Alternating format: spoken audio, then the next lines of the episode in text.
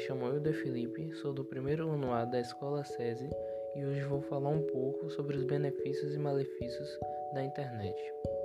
Bem, a influência das redes sociais na vida das pessoas já faz parte do nosso cotidiano. O domínio da mídia e progresso tecnológico ficou muito mais fácil. Podemos ver essa realidade nitidamente nas ruas, bares, praças, shoppings e salas de esperas onde qualquer atividade corriqueira passa a ser motivo de um clique. Essa evolução progressiva muitas vezes surge como benefícios, pois é bem utilizada e observada por parte do adulto ou dos pais. Essa ferramenta importante passa a ser um auxílio e desenvolvimento na vida do cidadão.